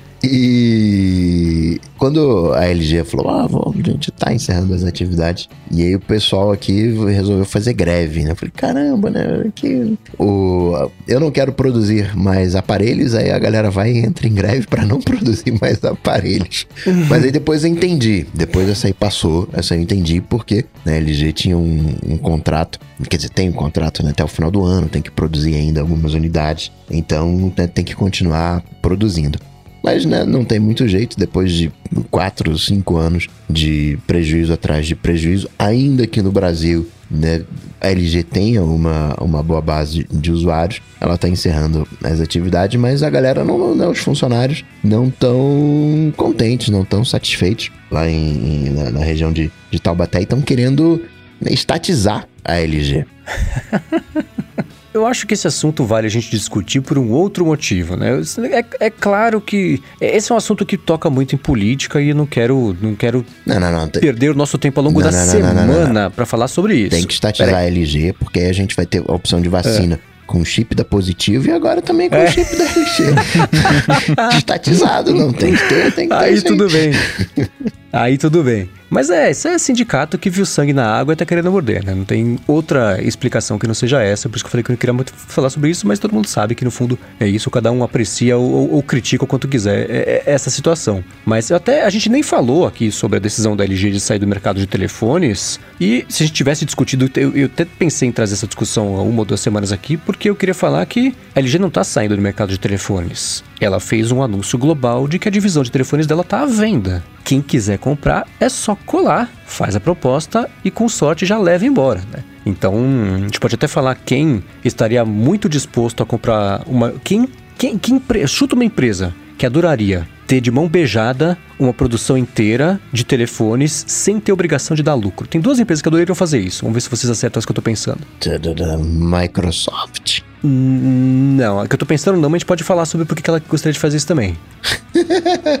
hum, agora eu só tô pensando no seu Elon Musk. Do... O que eu. É. Mas não é, diga lá. Ou a Amazon ou o Facebook. Imagine o estrago que o Facebook poderia fazer comprando a divisão de telefones da LG que já existe, tá pronta, a fabricação tá tudo lá para usar para ser um grande cavalo de Troia que eles tentaram fazer no passado e não conseguiram. Agora é, é compra a produção pronta. E a outra ser a Amazon, né? Tentar agora, eles tentaram também com o Amazon Phone, que tinha lá as quatro câmeras que faziam o conteúdo holográfico. Ninguém quer saber disso, porque falar no WhatsApp e pronto, né? Então tá, tá aí, a produção, tá, as fábricas pelo mundo inteiro tem fábrica, já é uma marca conhecida. E aí eu até coloquei aqui na pauta pra gente discutir situações parecidas que isso, que isso aconteceu. A Nokia foi comprada pela Microsoft, depois a Microsoft vendeu, virou a HMD Global. Antes da época dos telefones todos, a Siemens vendeu a divisão dela do mobile para aquela BenQ, que não deu nada certo. Eu sei porque eu fiz o site, então sabia que não deu muito certo. BlackBerry ali, né? É, não é, vai, não vai, aí vende, compra, não sei o que lá, lá, faz hoje o telefone com Android, ninguém sabe muito bem como é que tá lá, mas tá lá com uma sobrevida. Até entrou ali na, na, na onda da época de comprar as ações lá, tipo da, da GameStop, da AMC. Então, essa divisão. A, a, LG não vai deixar de existir os telefones dela, só vai ter um dono novo. Não tenho a menor dúvida de que isso vai acontecer. Nossa, imagina o Facebook comprando isso e, e vendendo como LG ainda. Mas é exatamente isso que acontecer. Né? Porque com um tracking saindo pelo ladrão, né? uhum. a, a, Nokia até hoje vende telefones Nokia mas, e a HMD Global. Quem que é HMD Global? Ninguém conhece. Compra, quem, as 10 pessoas que compram telefone Nokia estão comprando a Nokia. Mas não sabe que, que não é Nokia, né? Só tem a marca. Que nem Motorola, que é Lenovo, né? É, a gente compra Motorola, que ainda é, é Motorola. No caso da Microsoft, né, quando ela comprou a Nokia, foi bem isso, né? De, não, vou tentar emplacar aqui o, o, ver se eu consigo fazer alguma graça aqui no ambiente mobile. Não conseguiu. Né, BlackBerry se perdeu no, no, no, no tempo, Siemens também, né? Se perdeu no, no tempo, né? Que nem eu tenho uma saudade danada da Palme. A Palme eu tenho saudade. Ali eu, eu, fiquei com um buraco no coração ali de padrão Bruno Casimiro ali da, com a Palme ali de 2000. O Tum, Tungsten T3, o melhor que tinha para mim. Depois ela entrou em decadência e só fui sanar essa, é, esse buraco no meu coração com o iPhone em 2009. Fiquei ali uns oito anos ali que, na sofrência. E, mas eu não sei se se o Facebook entraria numa. Sabendo que a gente sabe hoje, o, o olhar que está em cima do Facebook, todo mundo em cima, as restrições. Não é que o Zuck não queira, mas eu acho que ele não, não, não vai tentar um, uma coisa assim. E talvez até a Amazon também, né? Porque ela já tentou, já viu como é que é, já, já não conseguiu. Não sei. É, acho que a pressão de antitrust torna alguns desses negócios menos palatáveis, né, para as empresas envolvidas, porque tá todo mundo agora assim, eu concordo com algumas coisas, discordo de muitas outras, mas agora qualquer coisa que a Apple faz, alguém abre um processo de antitrust, né? a ah, Apple muda a cor do botão no, no iOS. Ah, processo, antitrust, é, não tá pode. Tá prejudicando as outras cores é, todas. Tem o monopólio do botão azul. É, tem isso. É, é, é, muito louco pensar. E, por exemplo, o Marcelo Yannick falou aqui, lembrou, muito bem lembrado, inclusive. O Google comprou a Motorola antes de, de, da Lenovo comprar. Mesma coisa da Microsoft, comprou a Nokia, não gostou, do, não estava já satisfeita, comprou com fome no mercado, não sei porque comprou, pronto, vendeu depois para a HMT Global. E essas compras de telefones, qual que deu certo? A Lenovo com a Motorola, certo, mais ou menos, que a Motorola, ela deu certo porque a LG deu errado, que elas disputam mais ou menos na mesma categoria ali de telefones, abaixo de, de Samsung pelo apelo e, e disponibilidade e até é, atualização e recursos ali de, de sistema, né? E de resto, o Google, que é o Google, não conseguiu emplacar. A Microsoft, gente, a Microsoft era a Microsoft. Tudo bem que foi na época do Balmer, a, a, as trevas, né? O período medieval da Microsoft foi o Balmer. Você olha até, é muito louco, se você olha. Tudo bem que valor de mercado e evolução de uma empresa não andam sempre juntos, né? Mas ainda assim, se você olha durante o tempo que o Balmer foi CEO, cara, o, o valor de mercado da Microsoft é uma reta você vê todo o crescimento da Microsoft na era do Bill Gates, um patamar gigantesco, sem nada acontecendo, nem para cima nem para baixo, totalmente estável depois do, com o Balmer. Terminou a era do Balmer, dá um pulo para cima e continua crescendo até hoje, né? Acabou hoje, que estamos gravando aqui, atingiu o maior valor de mercado da história dela, ali na, na mão do Satya Nadella. Então é muito louco ver que a Microsoft deu errado porque o Balmer não soube o que fazer, além de, ah, muito Windows, tá? Mas cadê as coisas que vão apoiar o Windows? Não soube o que fazer. Né? Então ninguém conseguiu dar um, destino ou, ou conseguir crescer a parte de telefones, é, não sendo o Google por conta de sistema e a Samsung pelo spam que ela faz de hardware no mundo inteiro e a Apple por ser a Apple e o iPhone ter inaugurado essa era nova da, da de, de, mobilidade. Isso entra bastante nessa coisa de perceber o mercado, né? O Nadella conseguiu perceber o mercado, conseguiu perceber esse movimento de nuvem, conseguiu perceber o crescimento do Windows, o que está fazendo, o crescimento do Windows, do Linux, o que está fazendo, né? Colocando as coisas dentro do, do Linux, dentro do Windows, mandando muito bem, né? O Balmer era, era muito apegado ainda à, à cria, né? Não, não, não, queria abrir mão ali, ainda tinha um, um apego. E o momento que a gente está vivendo hoje é um momento de smartphone tá virando carne de vaca, é, virou uma commodity. É, tem a, a, etiqueta e talvez uma, uma empresa. Né, por que, que também a Motorola vinga? Porque tem uma, uma Lenovo por trás que está fazendo a coisa né, que é né, chinesa, está fazendo a coisa ali a preço de, de, de, de whatever da vida e está lançando no mercado e que é a mesma coisa que faz uma Xiaomi, que faz uma Oppo, que faz uh, as demais, que faz uma Huawei, é brigando ali pelo, pelo preço, né? Virou uma commodity. Você não tem tem os tops de linhas ali com os testes. A LG tem muitos tops de linha que faz alguns experimentos, mas o resto virou commodity. Você vai numa loja de celular, não, peraí, eu, eu quero assim, eu quero assim, eu tenho tanto de grana. Por isso que você tem até tantos modelos e, e com pequena diferença de, de preço para dar, dar opção. Virou carne de vaca esse, esse mercado. A conclusão é que estatizada não vai acontecer, né? não. é, a LG só talvez tenha dado azar porque o momento não tá para peixe das grandes comprarem. Né? Se uma pequena comprar, não vai saber o que fazer com o telefone, assim como a LG não soube fazer com o dinheiro que ela tem. Né? Então, talvez antitrust impeça a LG de ter essa sobrevida, mas eu não consigo imaginar. É que nem personagem de série de mistério, nunca morre, sempre volta, tem flashback, tem, né? Vai, vai na memória, aparece fantasma, tá sempre na área, né? Se a BlackBerry é. existe até hoje, vai ter telefone da LG sendo vendido daqui a uns anos ainda, com certeza. e partindo pro assunto 02, a Apple anunciou os seus resultados trimestrais. E vou te falar, hein? Vai falir, hein? Tá, tá. Vai falir. Saudades do Jobs. e não, né? Bateu o seu, mais uma vez, recorde atrás de recorde. É, é, no geral, ela deu uma patinada ali no iPad, coisa de uns dois anos atrás. Você não tinha um crescimento. Né? E, e, é curioso ver como a Apple consegue manter esse ritmo de startup né, em termos de crescimento. E conseguiu acertar a mão no, no iPad, né? Tá fazendo bonito no, no, iPad. Agora com esse iPad M1, vamos ver o que, que vai acontecer.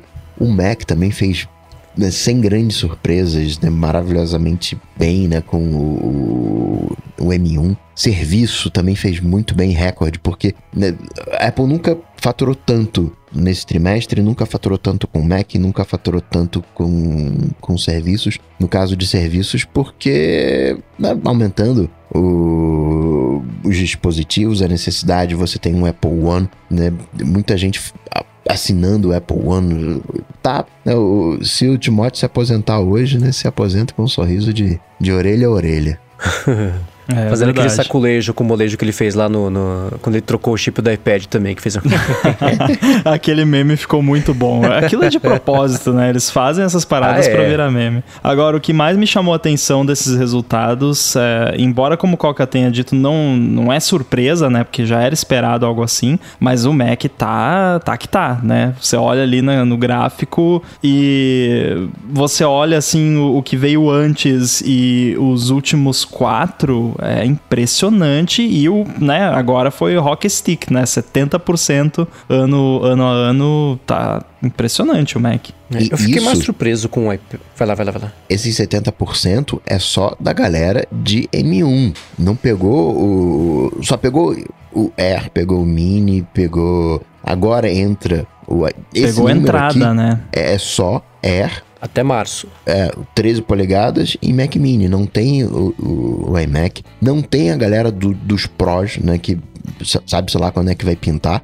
Então esse 70% é de agora. Vai vir outros, entre aspas, né? Outros 70% com o iMac depois outro com os, os, os Pro e assim, vai ser uma arrancada boa. Porque tá todo mundo esperando né, a galera de MacBook Pro, tá todo mundo esperando sair um M1 ou M2, enfim, que seja, e para pegar. Realmente. É, tem algumas coisas que é, é, é, curioso observar, inclusive em relação aos resultados do segundo trimestre fiscal, porque trimestre fiscal é uma coisa, trimestre é outra, é sempre bom é, é, é comentar isso aqui, comparando um com o outro, né? Você vê que o iPhone voltou a aumentar a proporção do faturamento que ele tem em relação ao resto de tudo que a Apple vende, né? No ano passado, no segundo trimestre fiscal, 50% cravado do faturamento foi iPhone, nesse trimestre fiscal, 54% do faturamento. E, não, e, se fosse o lucro, tudo bem, é faturamento, né? Nem tinha tirado o, o, fone de ouvido e o, e o, carregador da caixa, porque faturamento não vai influenciar isso aí. É... Mas o destaque absoluto ficou para Mac e iPad, né? A gente tá falando do Mac, cara, o iPad aumentou em 79% o faturamento de um Nossa. ano para cá. É, cara, é, é, muito louco você quase dobrar o faturamento de um ano para o outro. E o que me surpreende no iPad é pensar por que exatamente. Até hoje, eu comento aqui todo, quase todo episódio, eu não entendo exatamente a estratégia do iPad, mas é porque eu sou burro. Inteligentes são eles que conseguiram aumentar o faturamento deles em quase é, é, 100% de um ano para cá, né? Mas eu o Mac que... eu entendo. Vem da represada dos últimos anos todos, por X mil problemas que a gente comentou aqui, desde teclado mequetrefe até falta de entrada, até um processador que não evoluía pelas tropeçadas contínuas da Intel, que não perde a oportunidade de perder a oportunidade, e uh, conseguiu resolver os problemas todos justamente no Mac que chegou já com uma citação desde o primeiro dia gigantesca. Então é claro que ia é, ser o melhor trimestre da história dos Macs, e, e não só isso, mas foi melhor do que muitos outros, quase um ano inteiro somado de faturamento, né? Então é bastante coisa. É, eu acho que o iPad talvez tenha se beneficiado da, da situação da pandemia, né? Também, o Mac também, de certa forma, mas uh, muita gente vendo que, ah, vai continuar tendo reunião em casa, o filho vai continuar tendo escola em casa, e o iPad é um bom computador para você fazer uma uma ligação ali num zoom da vida e fazer anotações e tal. Então acho que pode ter um pouco dessa demanda. É, não sei se o até que ponto o iPad Air novo também fez uma, umas cócegas aí, né? Eu acho engraçado uhum. que o, o, Marcelo comentou aqui que não tem as AirTags ainda, né? Esse Verdade, resultado. O pior é que assim, as AirTags vão fazer uma cosquinha, né? No, pra Apple. E o engraçado é justamente isso: que uma coisa que faz cosquinha no resultado da Apple poderia ser uma Fortune 500 lá, uma empresa do Fortune 500, uhum. só aquele produto, né? É, AirTag e entra até a parte de acessórios e serviços entra para aumentar muito a margem de lucro que a Apple tem nos produtos. Esse, esse trimestre foi 42,5%. Quer dizer, a cada 100 dólares que a Apple vendeu, 42 foi o lucro que ela teve com. com foi só, foi o, o, markup que ela teve ali de, de fazer uma coisa num preço e vender por um preço muito mais caro. Então, e é uma coisa essa margem de lucro que ela conseguiu. Ela vinha conseguindo aumentar a margem de lucro ainda assim, né? É o mercado mais competitivo, baixo, Estados Unidos, tá? Baixou o preço de algumas coisas. Os Macs, por exemplo, né? Baixou o preço é, de alguns modelos de entrada. Acho que do Mac Mini, ela baixou 100 dólares, uma uhum. coisa assim. Sim. O próprio é. Air também, né? Chegou a baixar um pouquinho. É, então é, é louco pensar que isso ajudou a aumentar, não o lucro, mas o faturamento. Né? Então é, é, é, Você vê que ela tem chão. Ainda se precisar, ela come da margem dela, que ainda é gigantesca. Né? O próprio iPhone também teve um aumento no, no faturamento, né? E foi um, um aumento ali comparado com os demais anos não dá pra. Parece que a galera tá com muita grana, não sabe onde gastar a grana e saiu comprando o produto da Apple. Só pode ser. 66% Gente, se vocês não souberem, apoia.se barra de transferência, picpay.me barra de transferência, ou, ou então ajudem, exatamente, ajudem a Larissa a, a, conseguir mais uma graninha pra galera que tá precisando. Tá o Pix aqui é, na descrição. É, é, tal, talvez é, é, porque assim, o, a grande, o grande lance de você tentar entender esse tipo de coisa é que se você soubesse o motivo, você você seria trilionário, porque você saberia prever o comportamento humano frente à economia, né? o que ninguém sabe, né? É imprevisível. Então a gente pode especular, não, não sei, ah, será que toda a grana que, assim, assumindo pessoas que não perderam emprego, né? Essas tragédias que aconteceram mundo afora, mas assim, assumindo que a pessoa manteve a renda dela, a grana que ela gastava com viagem, a grana que ela gastava comendo em restaurante, esse tipo de coisa, a grana que ela gastava com combustível saindo de casa, talvez parte de, dessa grana tenha sido redirecionada para investimento em infraestrutura tecnológica nas casas uhum. das pessoas. E aquilo que a gente já falou também. Ah, antes tinha um computador para os três filhos porque usava cada um no horário e pronto. Agora os três têm que estar tá na aula online ao mesmo tempo então, ah, compra um iPad para cada filho, que é mais barato do que um computador e eles sabem usar, sabe?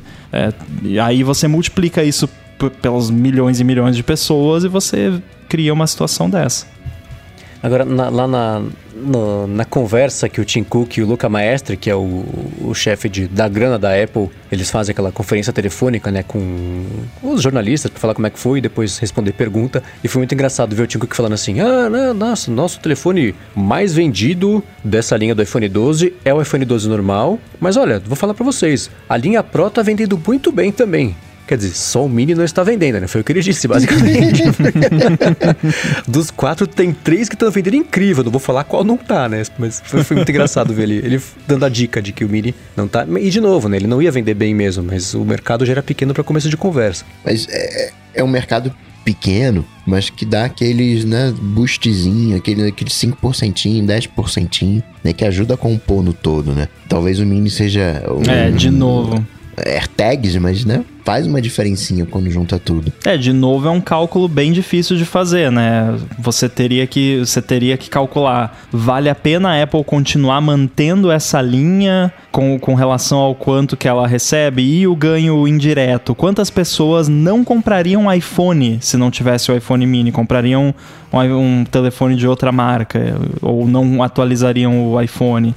É, são, são vários cálculos né, que tem que ser feitos. Eu, particularmente, se eu fosse a Apple, eu manteria o iPhone mini na linha indefinidamente, porque eu, eu acredito que existe um mercado para ele que é menor do que os outros, é um mercado mini para um produto mini, mas existe. Né? É, me lembrou, eu acho que é no livro do Walter Isaacson, que ele fala. Eu acho que eles não falam que mercado que era, mas tava, era o Steve Jobs e o e o Phil Schiller, e o Phil Schiller querendo convencer o Jobs a entrar em algum mercado, e ele falou, tá, a gente até podia fazer isso aqui, e, pô, ia dar uns bilhões de dólares, mas a gente quer entrar nesse mercado mesmo? Então, é, são os luxos que uma empresa desse tamanho tem, fala assim, ah, puxa, ia ganhar uns milhões, mas, pô, que saco, não, não deixa pra lá, vai, deixa. Muito deixa trabalho. Aí. Muito trabalho, é. Devia ser acessório. Mas que o Mini tá em alta, ele tá em alta, tem corzinha nova para ele. É, tem cor é. nova para ele e, e pro normal, né? Só pro Pro que não. É, de, ou é, é, de novo, né? O teste de Rorschach. Ou ele tá em alta e tem cor nova para ele, ou ele tá embaixo e tem cor nova pra ver se eles conseguem convencer a vender. Né? Dá pra gente projetar o sucesso ou o fracasso ali pelo exato mesmo motivo, né? Agora, de tudo que a Apple reportou, ela coloca as categorias dela, a de vestíveis, casa e acessórios foi a que não teve um recorde de crescimento ano sobre ano ou até ano no trimestre para o outro, né?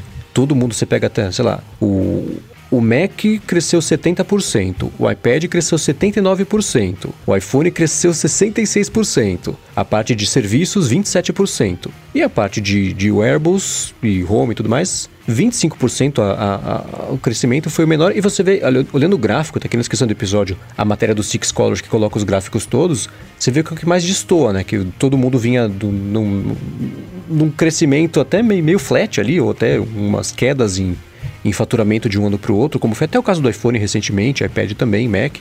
Mas serviços foi o que, que destoou ali e, e, ficou meio. Até caiu né, na comparação ano sobre ano. E olha que ela zerou o estoque de HomePods, hein? é, pois é.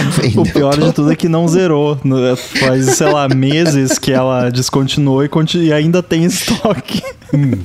Entra casa, vestíveis e, e, acessórios mesmo. A capinha de iPhone, é, pulseira de Apple Watch, foi o que não, não empolgou. Né? Eu ouvi Isso casas foi... vestíveis, pensei a pessoa botar uma fantasia de casa. É, uma casa tão pequena que sai os braços pelas janelas. Mas é, é, até engraçado porque hoje, no dia em que estamos gravando e que saíram os resultados da Apple, também no começo do dia saiu uma notícia que a Apple estava diminuindo a produção dos AirPods e pronto, né? Já virou o Apple is doomed do ano, né? Uhum. Eu até comentei num ADT recente que fazia tempo que não rolava uma dessas, agora foi, né? Pronto, ah, AirPods acabou, não vai mais ter AirPods agora, a Apple vai descontinuar. Né? A galera, né? Porque assim, não lançou novo modelo, tá? Lançou os AirPods Max, mas ele é extremamente de nicho, não, não é um produto que vai vender muito. É, não lançou o modelo novo dos AirPods e quem queria ter já comprou e é isso, né? Quando uhum. lançar um modelo novo vai vender mais. São coisas que acontecem, né? Uma empresa ter que ajustar o a quantidade de um produto que ela está produzindo, normal, né? Acontece. Sim. E a gente tá falando que, ah, 25%, né? Comparado com os 70%, whatever. Mas se você olha ali os últimos três anos, tá mantendo uma constante ali de uns 20, 30% de crescimento. E isso é muita coisa, né? Uma média aí né, de 10% já é muita coisa.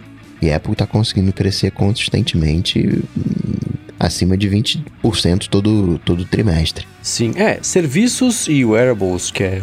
Na verdade, antes era wearables, agora é casa, acessórios e vestíveis, foram os dois que caíram de um ano para cá iPhone, Mac e iPad subiram, claro, não tinha jeito, porque iPad e Mac subiram 70% e 80% cada um, então alguém ia ter que cair mesmo, porque afinal a torta ainda dá 100%.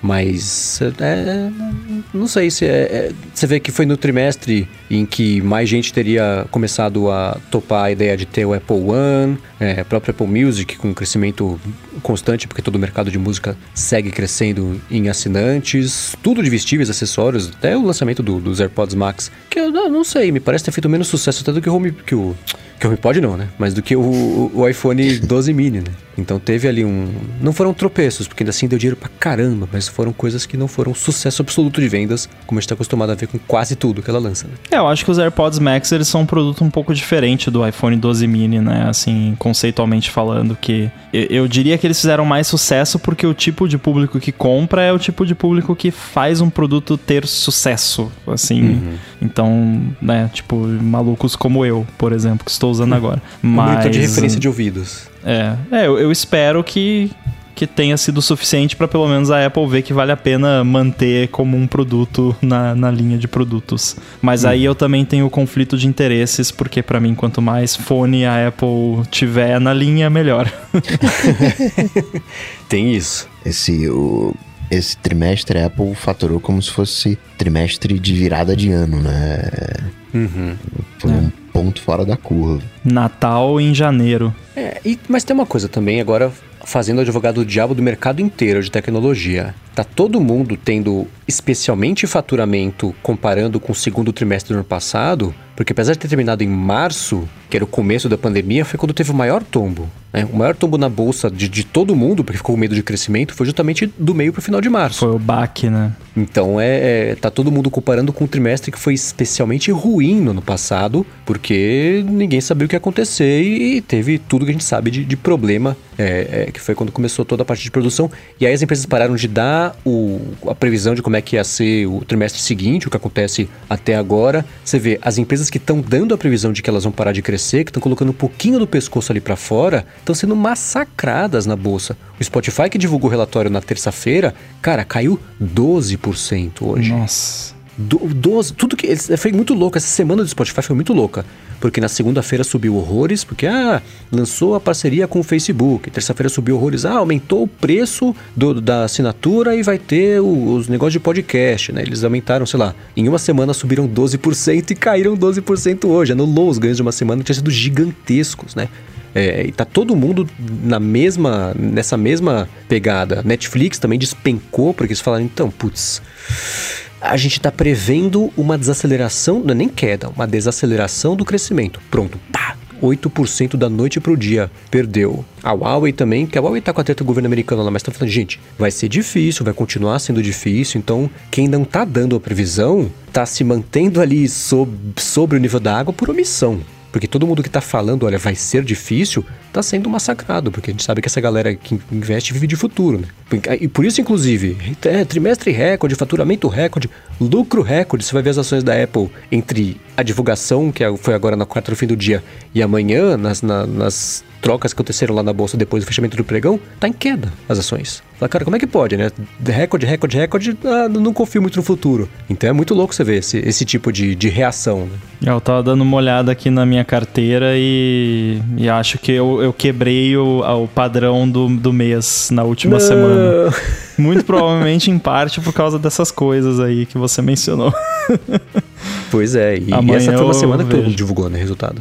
É, pois é. Amanhã eu vejo o resultado final. A Qualcomm que me deixou feliz entre hoje e amanhã, porque tá subindo. O final tá sendo massacrado já faz mais de um mês, né? E partindo pros hashtags AlôADT, onde você que tá ouvindo, manda lá no Twitter o hashtag AlôADT, coloca a sua pergunta e as melhores perguntas caem aqui na nossa pauta para receber as melhores respostas, que foi o que fez o Raul Guarini. Ele diz assim: se o Xcode vier mesmo pro iPad Pro, qual a expectativa da gente para que o iPad OS comece a permitir linguagens de programação como Python, R, né, nativamente? Né? Hoje em dia é uma super gambiarra conseguir trabalhar com Python, por exemplo.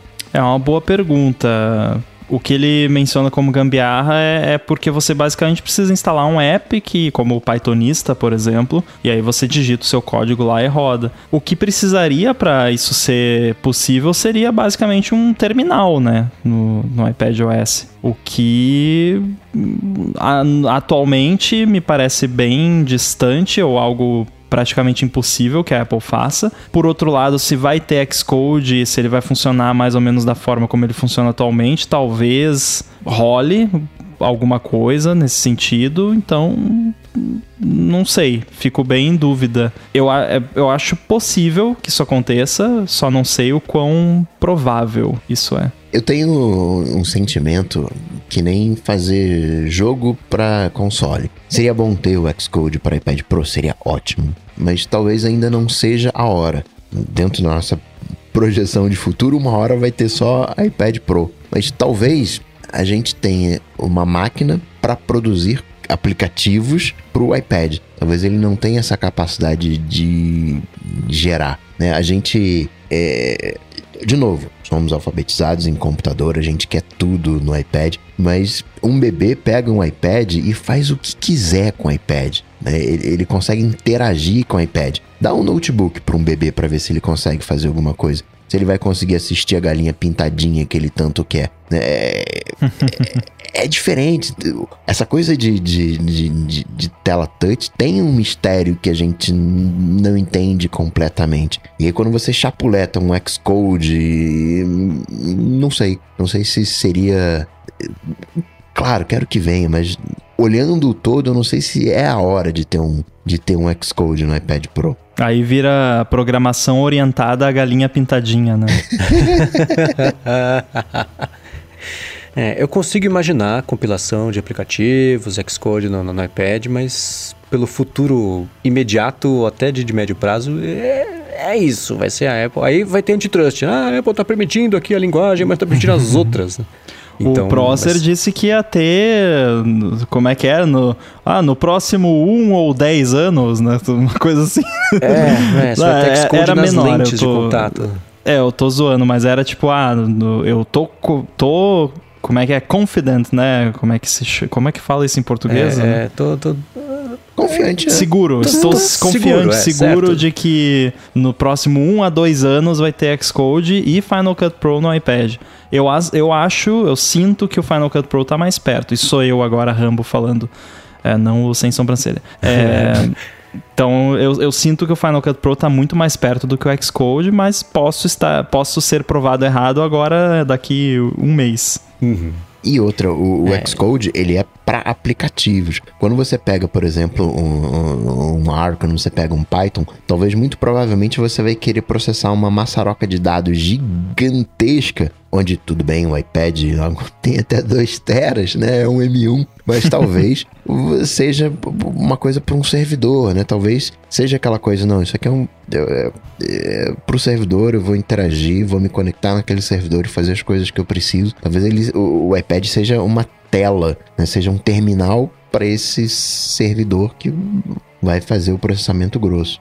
É engraçado, né, Coca? Porque a gente meio que usando o iPad desse jeito volta para como era a computação lá nos primórdios, né? Onde você tinha o é. um mainframe e aí você tinha um terminal burro, né? O dumb terminal, que era só um teclado e um monitor que mandava os caracteres lá pro, pro mainframe e recebia a resposta. Eu faço isso no meu iPad Pro quando eu vou. Eu, quando eu quero programar coisa de Arduino, ESP, microcontrolador.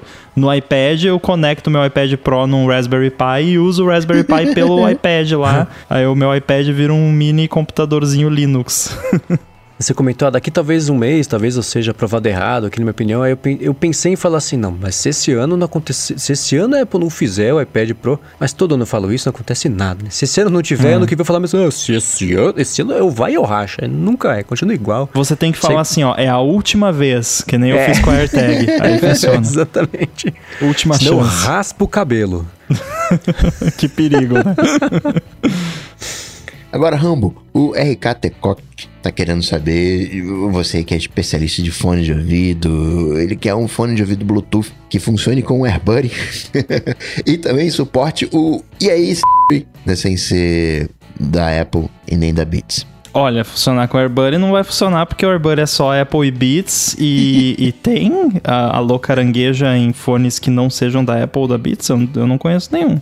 Também não, acho que Você não até tem. consegue ativar ela, mas não usando né, o, o trigger. Você consegue com algum botão, alguma coisa, mas É, assim direto. Um não. botão que simula você apertar o botão home e segurar. né? Basicamente é isso. né? Talvez até tenha algum, algum fone que tenha lá um reconhecimento de voz, que você dê um comando e, e ele, né, porque no caso específico né, do, do- da Apple, você tem um chipzinho lá que fica escutando o Ei Carangueja e, aí quando você fala, e- inicia o processo. Teria que ter um, um mecanismo semelhante, talvez até não com o Ei Carangueja, né, com, com, com alguma outra palavra-chave.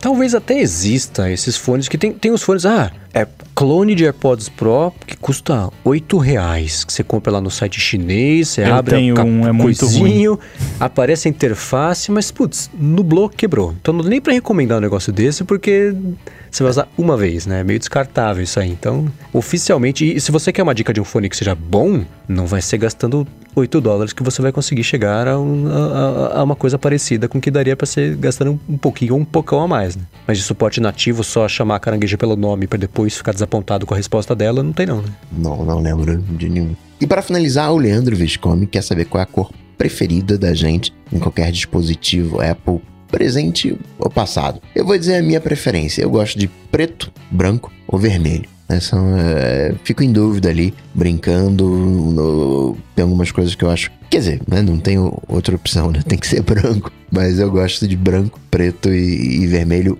Eu gosto de quebrar o, o, o preto com, com vermelho. Eu sabia que o Coca era São Paulino. Olha, eu. Dos produtos atuais é, e, e que eu tenho, a minha cor favorita é o azul do iPhone 12 Pro. Eu gosto bastante. Ele é bem sutil, mas é bonito. Dos produtos passados, eu, votaria no vermelho do iPhone 10R. Eu acho aquele vermelho em particular muito bonito. Parece uma pintura de carro, assim. É realmente muito bonito aquele vermelho. É, o meu favorito de longe é o Jet Black, tirando as microabrasões. É o, cara, esse pra, pra mim é só pra mim. Não sei, pra mais duas pessoas talvez. O iPhone mais bonito que já saiu de, de cor. O, o 4 Você e o viu o 4S, mas- protótipo do iPhone 10 que vazou, Jet Black? Sim, sim, sim. Nossa, muito bonito. Então, é, é, o Jet Black pra mim ganha. E em segundo lugar fica o Apple Watch que eu tenho até hoje, que era pra ser um ouro rosé, mas é um, é um cobre velho, assim, um ouro velho, sei lá. Que eu acho bem bonito também. E a coisa menos eu, né? Ninguém me vê.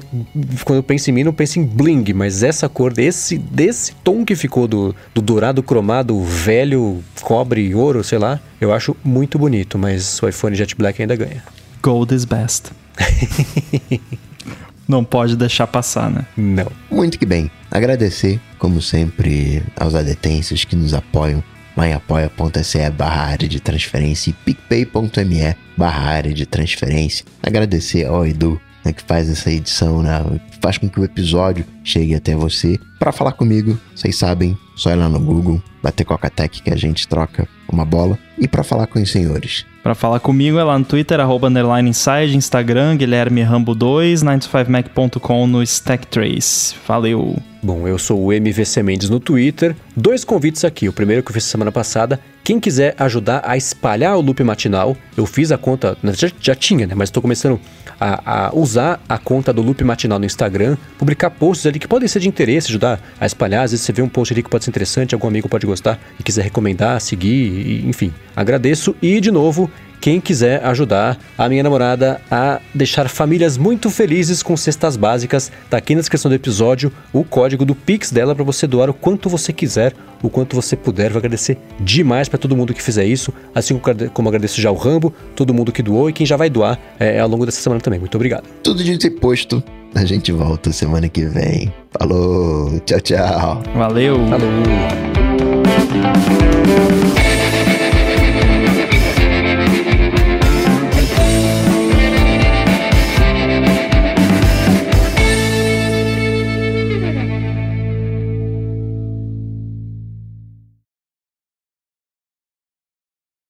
Agora, configurar esse monte de switch no home tem sido um desafio divertido, né?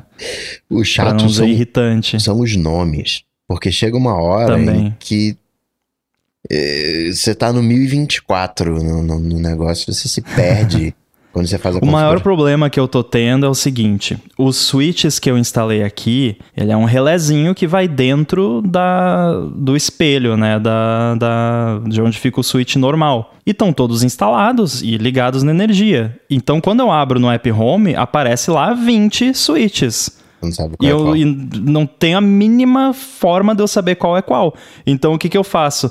O que, que eu fiz até agora? Escaneia o código, toca no primeiro, erro. Tá, escaneia, toca no segundo, erro. Escaneia, toca no terceiro, erro. Escaneia, toca no quarto, ah, é esse. Aí tem um botãozinho Identify que você aperta depois dessa parte, que aí ele dá uma piscadinha para você saber qual é, qual é qual. Mas é complicado. Aí o que eu vou fazer depois que passar os últimos ajustes aqui, eu vou desligar a, a geral, porque a, a, o painel aqui de elétrica tá bem separadinho, iluminação, uhum. tudo de cada ambiente. Eu desligo tudo, deixo tipo só o, um ambiente ligado. Vou lá, configuro aquele, ligo outro e vou fazendo assim, que daí fica mais, né? Não fica 20 paradas lá na. Pior que eu não sei também se a ordem que eles aparecem naquela cheatzinha é, é estável, né? Então, de repente, eu tô tentando um, dois, mas na verdade depois o um é o que antes era o três. Ah, essa não. É um inferno.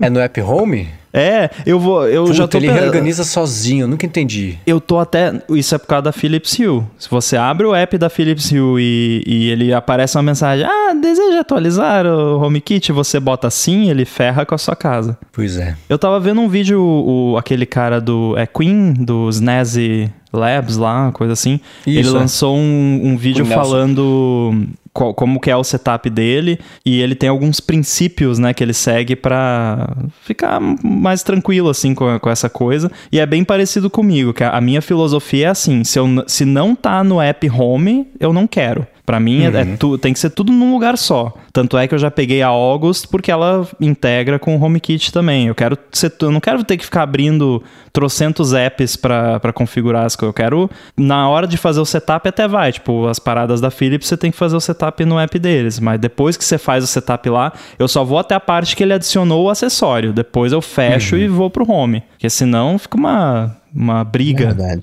Gustavo, o modelo de switch é o Fibaro Single Switch. Tem dezenas aqui. É bom tem que é- dezenas é... no, no seu app home tem dezenas já.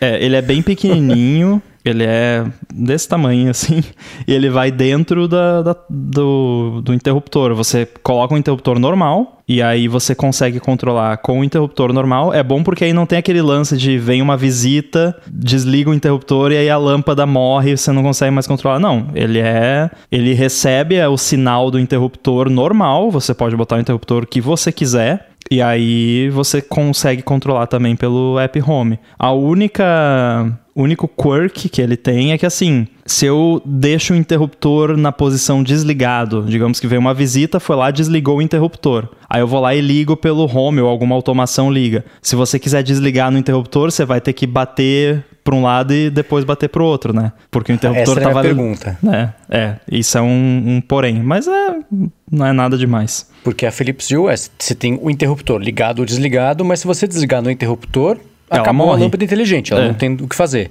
Exato. Então, nesse caso, no o seu... interruptor só controla... É que, na verdade, esse interruptor, ele tem um, uma entradinha que é para o interruptor físico. Então, tá. tudo que ele faz é. O, tudo que o interruptor físico faz é fechar um circuito dentro desse interruptor. Mas ele não está controlando se a energia está chegando no interruptor. Então ele dá um comando, ele não é um estado. Exato, exatamente. Ah, exatamente. Bom isso, hein? É muito bom, por isso que eu, que eu quis pegar. Aqui ainda tá um pouco capenga, porque eu só instalei um Eero até agora.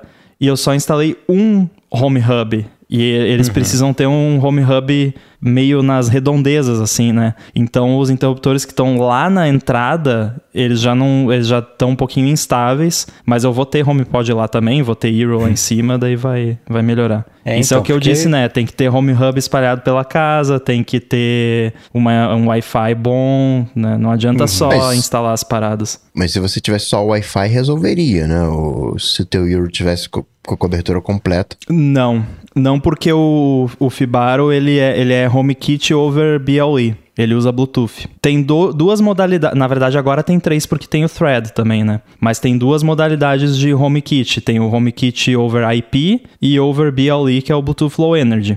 Quando ele é over Bluetooth Low Energy, ele precisa de um Home Hub com alcance Bluetooth do device que você quer controlar. Porque aí o Home Hub vai ser o roteador, né, do, uhum. da parada. Então é importante sempre olhar essas coisas, né, quando você vai comprar. Tipo, se você quer usar essas paradas e você não, não pretende ter HomePod perto, ou Apple TV, ou iPad, esquece, né? Pega um que já conecta no Wi-Fi direto. É que esses são detalhes que você só saca quando você já tem. É impossível você ler isso e entender qual que vai ser o impacto de você ter ou não ter antes de, de, ah, de, de ter e comprar e usar e falar ah, que saco, esse interruptor maldito, desliguei, não consigo mais estar na cama, agora não consigo levantar. Então é, é... Eu entendo, mas eu crio o acessório HomeKit, né? Então eu sou uma é, você, você é o edge case do edge case, né? É. É, e isso, isso deveria ser mais claro por parte dos fabricantes. Mas é aquela coisa, eles só querem vender, né? Então, se ficar botando muito porém. É, então.